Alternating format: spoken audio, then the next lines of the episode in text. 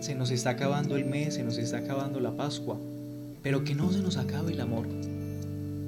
Jesús continúa hablándonos a través de su palabra y nos continúa invitando para que renovemos en Él la capacidad de amar. En este espacito quiero invitarlos para que tomemos el Evangelio de San Juan. En el capítulo 21, ya también el último capítulo del Evangelio, en los versículos del 4 al 8. San Juan capítulo 21 del 4 al 8. Cuando ya amaneció estaba Jesús en la orilla, pero los discípulos no sabían que era Jesús. Les preguntó Jesús, Muchachos, ¿no tenéis nada que comer? Le contestaron, no. Él les dijo, echad la red a la derecha de la barca y encontraréis.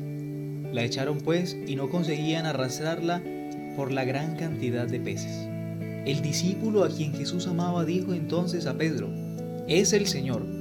Cuando Simón Pedro oyó es el Señor, se vistió pues y estaba desnudo, se lanzó al mar. Los demás discípulos vinieron a la barca arrastrando la red con los peces, pues solo distaban de tierra unos 200 codos. Palabra del Señor. Gloria a ti, Señor Jesús. Queridos hermanos, en esta temporada en donde está de moda los retos, quiero yo también proponerles un reto. Amar al estilo de Jesús. Es este un gran reto.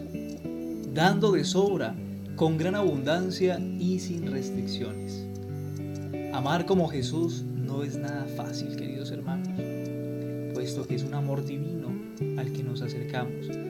El amor de Jesús, mis queridos hermanos, es el amor verdadero, un amor que no abandona. Hemos visto en el texto del Evangelio, los discípulos, tras la crucifixión de Jesús, volvieron a sus antiguas labores, se sentían solos.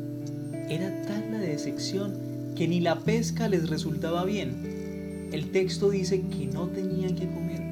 Los discípulos estaban pasando por una situación muy difícil, mis queridos hermanos. Pero el amor verdadero los abrazó. La pesca milagrosa es un signo de que Cristo nunca abandona, aunque muchas veces en circunstancias, mis queridos hermanos, así lo parezca. Yo les invito para que nos centremos no en milagros, sino en este gesto del amor de Jesús. ¿Por qué lo reconocen los discípulos? Preguntémoslo. Porque Jesús era generoso. Porque quien buscaba a Jesús siempre lo encontraba. Sus milagros era una manifestación del Dios que siempre tiene algo para darnos. Siempre tiene algo para todos y hasta de sobra. Es una manifestación del Dios que ama sinceramente.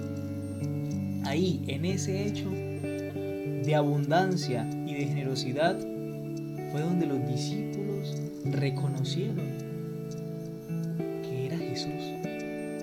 Antes no lo habían reconocido segundos antes. Fue el hecho de multiplicar, de darles de comer en ese momento difícil en donde el texto nos dice que tenían hambre.